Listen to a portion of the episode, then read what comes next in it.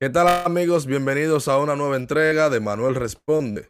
Yo soy Eliezer González y para mí es un honor, un privilegio estar con ustedes una vez más. Señores, yo no les voy a negar que estoy lo que le sigue a, quillao. No voy a utilizar la palabra media jodona. Pero estoy quilladísimo porque he estado teniendo unos problemas técnicos y esa vaina a mí me prende la sangre. Pero para ustedes se hace el esfuerzo de uno hacer este tipo de contenido y seguir supliendo lo que uno tiene que hacer semanalmente. Así que vamos a darle la bienvenida al hombre de grandes ligas, Manuel Bobadilla Ramos.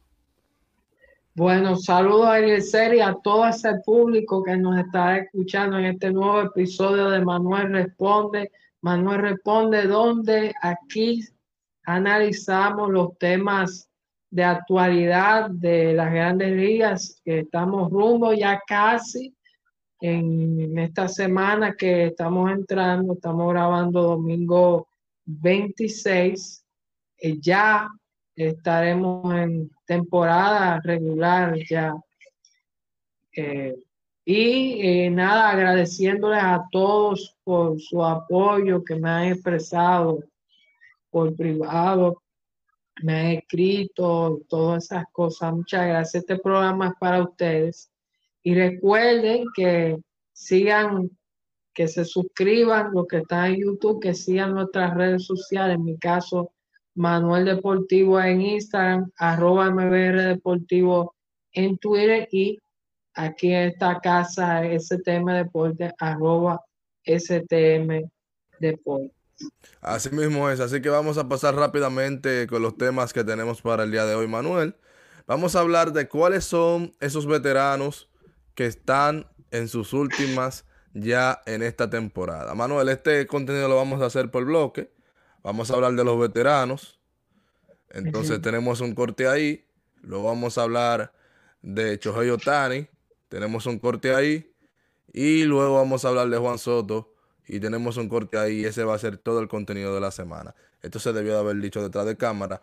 Pero esto es orgánico, señores. Y estamos aquí con ustedes hablando de pelota. Así que los veteranos que ya después de 2023, Manuel, se van para su casa. Bueno, eh, uno de los veteranos que le dice adiós y que para la comunidad latina y sobre todo para los venezolanos aquí que aquí que en este eh, programa Sí, lo tienen en pantalla ahí. Miguel Cabrera. Miguel Cabrera que dice adiós. Un ícono grande que la temporada pasada, hasta el 2022, rompió, llegó a esa marca de 300 cuadrangulares y 3.000 eh, hits. Eh, algo sin lugar a dudas histórico y que ha puesto algo, vamos a decir, ha puesto en grande tanto al equipo de, Detroit como cuando estaba con los Marlins, que fue el equipo donde él empezó.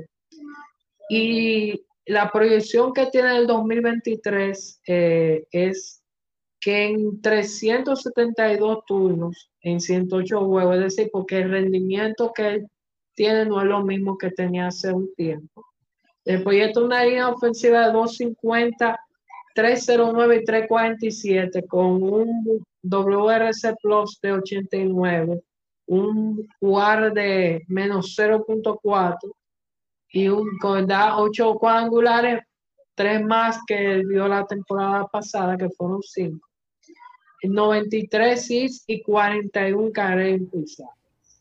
Manuel, que eh, con esto realmente, eh, para los amigos venezolanos que nos están mirando, estamos haciendo esto como un ejercicio sano, son las proyecciones que hacen Zip eh, de Fangraph de cara a esa temporada, que va a ser la última en la carrera de Miguel, pero vamos a mencionar Manuel como un dato alentador para los fanáticos de Venezuela y obviamente para todos los fanáticos alrededor del mundo de Miguel Cabrera. Que un tipo como Albert Pujols, por ejemplo, la temporada pasada se sobrepuso a las proyecciones que hacía ese sistema automatizado de ZIPS casi siempre las proyecciones se dan en exacto o en un aproximado. Pero lo que logró Albert Pujols el año pasado de sobreponerse a las proyecciones Eso pasa muy pocas veces, pero no es que no puede pasar. Y si hay un tipo que tiene el talento y es un competidor que puede sobreponerse a sus proyecciones, yo creo que ese es Miguel Cabrera Manuel.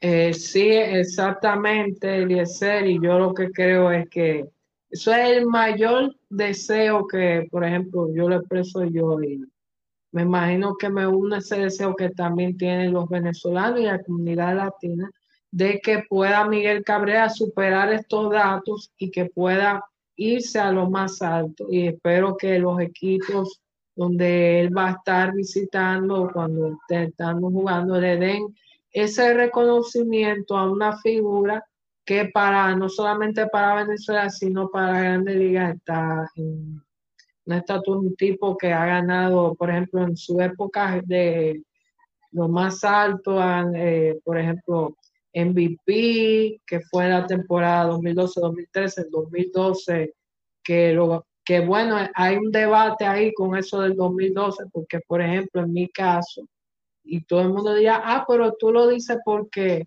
tú eres fan de, ese jugador, el caso de Maitra, que yo creo que él tenía mejores números, aunque ganó el eh, trago el premio. Te voy a decir algo, no, no, no, no, no nos vayamos hacia allá. Eso es un tema que se puede tratar después.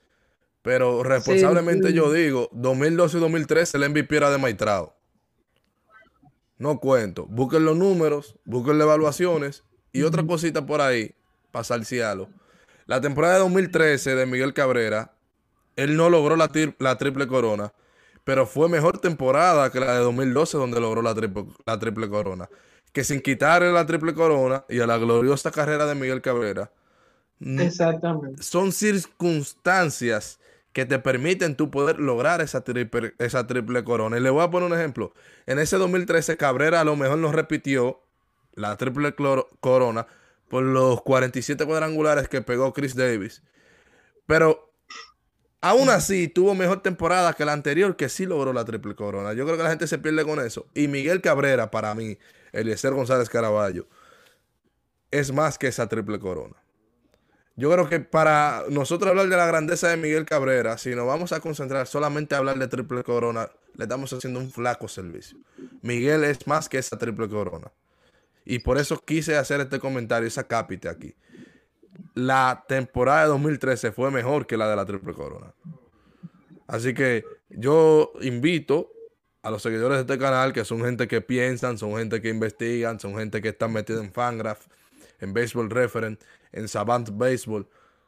Yo invito a que hagan su tarea, que vean esas cosas y se dé cuenta que Manuel Deportes, en Manuel responde y en STM uno no le vende humo ni le habla porquería, sino le dice las cosas que los números pueden respaldar. Entonces, cerrando ya, porque nos entendimos un poquito con Miguel, hay un lanzador que eh, para finalizar, Miguel Cabrera, que seis años después de su retiro va a ir al Salón de la Fama, que a nadie le quepa duda, Manuel. Yo creo que en esa parte ahí te ahorro ese comentario porque se sabe que va un emblema de Venezuela, el mejor venezolano en la historia yo le he dicho, yo le he dicho, Eliezer, yo le he dicho, cuando yo hable del debate de Pujol y Cabrera, yo le he dicho que los dos van para el sondeo. Exactamente, un emblema del béisbol de Venezuela, el mejor venezolano en la historia de las grandes ligas y uno de los mejores jugadores latinoamericanos de todos los tiempos. Entonces, se retira otro lanzador que yo creo que va a quedar borderline, creo que se va a quedar en la frontera de lo que sería un Hall of Famer, pero, señores, este, esta carrera de este, de este lanzador que, le va a mencionar Manuel a continuación, te demuestra a ti de que no todo es Salón de la Fama.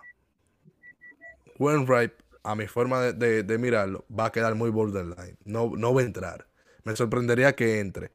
Pero cuando tú desmenuzas su carrera, espero que haya, yo haya dicho esa palabra bien, pero cuando tú desmenuzas esa carrera, tú te das cuenta, un tipo que ganó, que incidió en una franquicia ganadora, que fue parte de una costumbre ganadora, que fue un tipo que respetó el juego, que tuvo varios roles en el béisbol donde lo hizo bien. Un tipo que pudo prolongar su carrera, aprendiendo cada vez más a lanzar, que ha podido tener grandes temporadas pese a la edad. yo creo que eso, eso, una carrera como la de Wainwright va a ayudar a las personas a saber valorar que aunque el pelotero no termine en el Salón de la Fama de Cooperstown, el que es caballo es estrella, es caballo es estrella, aunque, aunque su carrera no termine ahí. Porque recuerden que el Salón de la Fama lo que trata es de tener el Olimpo, el nivel más alto de todos los beisbolistas en la historia. Entonces no todos pueden entrar ahí porque no todos fueron parte de ese mítico club. Así que, ¿quién es ese lanzador, Manuel, que yo le he hecho ese telón antes de tú empezar? Bueno, el caso es de Adam Wainwright, que aquí en, la temporada pasada dijimos que este era que todavía le quedaba un año más y de que además sin lugar a dudas el, lograr 329 aperturas con su, su compañero que salió, que fue el caso de la temporada pasada, que fue Yadier Molina, que yo estoy hablando de Adam Wainwright, de todo eso, eso logro de que comenzó su carrera, aquí hemos hablado que comenzó su carrera siendo relevista, que esa serie mundial del 2006 que tiró como relevista y el que ve la carrera de, de cómo ha tratado de, por ejemplo, por eso es que yo lo divido en dos partes. La, los primeros dos años de él como relevista, porque eh, a diferencia de algunos que hicieron la transición de abridora y luego después a relevista, él comenzó siendo como relevista y aquí realmente. Y a finales de octubre, 26 de octubre del 2022, salió la noticia de que llegaba a un acuerdo con un año con el equipo de los Cardinals, eh, que hay que, de los pocos, yo, yo tengo que decir, los pocos colegas dominicanos, la única que yo aquí voy a resaltar, colega, que dio la noticia que Adam Wainwright iba a su último año, fue mi amiga y colega Natacha Eusebio que puso en, Twitter, que lo retuiteé, que dio esa noticia, que, que, este, que había llegado, eh, que iba a, quedarse para esta temporada 2023, Adam Wainwright. que yo traje dos estadísticas por, porque en una le da un punto favorable que el otro, y es que en la temporada en Fangraphs se da de 26 juegos, le proyecta récord de 10 y 9, 154.7 eh, entradas lanzadas, con una efectividad de 3.96 y un, y un whip de 1.31 con 117 puntos. No son números apabullantes, pero en relación a lo que se le proyecta a Miguel Cabrera, se le proyecta una mejor temporada a Wainwright. Obviamente son jugadores de posiciones distintas, de roles distintos. En Baseball Reference, perdón, ese que yo consulté también, le proyectan 177 entradas lanzadas Wow. Le proyectan 139 ponches y una efectividad de 3.61 y un whip de 1.24. Ah, pero le proyectan una gran temporada, Manuel. Pero él, por ejemplo, por eso es que yo digo que hay que dividir. Si uno divide, por ejemplo, desde que comenzó siendo lanzador, eso yo lo voy a decir este dato. Lanzador eh, abridor él ha tenido del 2007 a 2023, hasta el, año de temporada pasada, una efectividad de 2007 a la fecha, siendo lanzador abridor, de 3.38, con 100, récord 193, 116 y más de 2.075 ponches.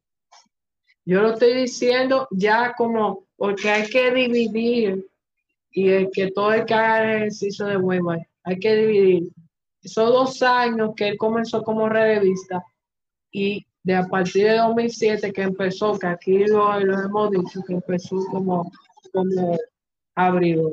Y sin lugar a dudas va a, vamos a decir, eh, un tipo que muy querido por San Luis, inclusive hasta eh, mandó un correo a los fanáticos, a los seguidores de San Luis, dándole las gracias Y así mismo, como dije Miguel Cabrera, yo espero que eh, pueda despedirse a lo más alto y que ese homenaje sea como eh, él se merece. Aunque, por ejemplo, en mi caso, ojalá, vamos a decir, ese deseo de que pueda entrar al Salón de la Fama, pero por lo menos yo creo que es una carrera que el que algo ha seguido, lo que ha venido siguiendo, eh, se merece todo el... Claro, fue uno de los, de los, de los, de los grandes de los grandes lanzadores de, esa generación. Tiene a su favor eh, que fue parte de, logros colectivos. Y que, espero que tenga una temporada saludable. Claro. que pueda tener una Hay jugadores, por ejemplo, Manuel, que no han dicho que se van a retirar, pero muy posiblemente si no se retiran, lo va a retirar el juego. Nuestro queridísimo gerente general, Nelson Cruz, muy posiblemente esta sea su última temporada, aunque él no ha dicho que se va a retirar. Hay muchísimos. Eh, yo haría un vaticinio de que si Harold Chapman no endereza su carrera, eh, ahora con los Reales de Kansas City, si no endereza eh, su, carrera, muy difícil pueda conseguir un, trabajo más allá de la temporada 2023. Creo que también se terminó la carrera de Robinson Cano. No lo vamos a ver en grandes ligas jamás ni nunca. Hay que ver qué él decide para la pelota invernal. Él siente que todavía puede jugar, tiene más de 40 años, pero yo creo que ya no, no lo vamos a ver en grandes ligas jamás. Y hay otros veteranos también que uno pudiera estar eh, mencionando. Por ejemplo, esta puede ser la última temporada de Seth Greinke, que creo que va a buscar a toda costa acercarse eh, o, lograr ya los, los, los 3.000 ponches. Creo que le faltan menos de 200. Si no lo logra este año, podría tratar de extender su carrera un año más para asegurar esa marca. Pero puede ser también que sea su última, ya sea por decisión suya o porque no le ofrezcan más trabajos. En fin, que hay una generación de jugadores que llegamos a ver, nosotros ya siendo más jovencitos, más niños, que ya han estado saliendo. Salió Pujols, salió Yadier Molina, eh, salió David Ortiz, Harley Ramírez, Carlos González, eh, salió Robinson Cano, puede salir Nelson Cruz, se va Dan Wainwright, se va Miguel Cabrera, ya se fue Adrián Beltré, se fue Beltré. Es muy posible, otro jugador que se, que se me escapaba, que esta sea la última temporada de Ivan Longoria, que va a quedar también borderline a lo que sería una candidatura al Salón de la Fama de Cooperstown. Es decir, que nos estamos poniendo viejitos, Manuel. Estamos cada día más cerca de los 30 años. Y caramba, wow, qué rápido pasa el tiempo cuando uno está mirando béisbol, porque uno dice, oye, ¿cuántos años tiene ese tipo jugando? 18 años. Tú dices, ¿pasaron esos 18 años tan rápido? Y sí, pasaron esos 18 años tan rápidos. Yo creo que, Manuel, podemos cerrar este bloque eh, con esto sin antes tú invites a las personas a dejar sus comentarios, opiniones, sugerencias de temas y que se suscriban a este canal y obviamente que nos sigan en las redes sociales. Bueno, eh, recuerden que se suscriban a este canal de YouTube STM Deportes, que cualquier pregunta, de cualquier tema que ustedes quieren que nosotros tratemos aquí, nos traigan y que de nuevo invitar a que sigan mis redes sociales, arroba Manuel Deportivo en Instagram, arroba MBR Deportivo en Twitter y ese tema de deporte en todas las redes sociales.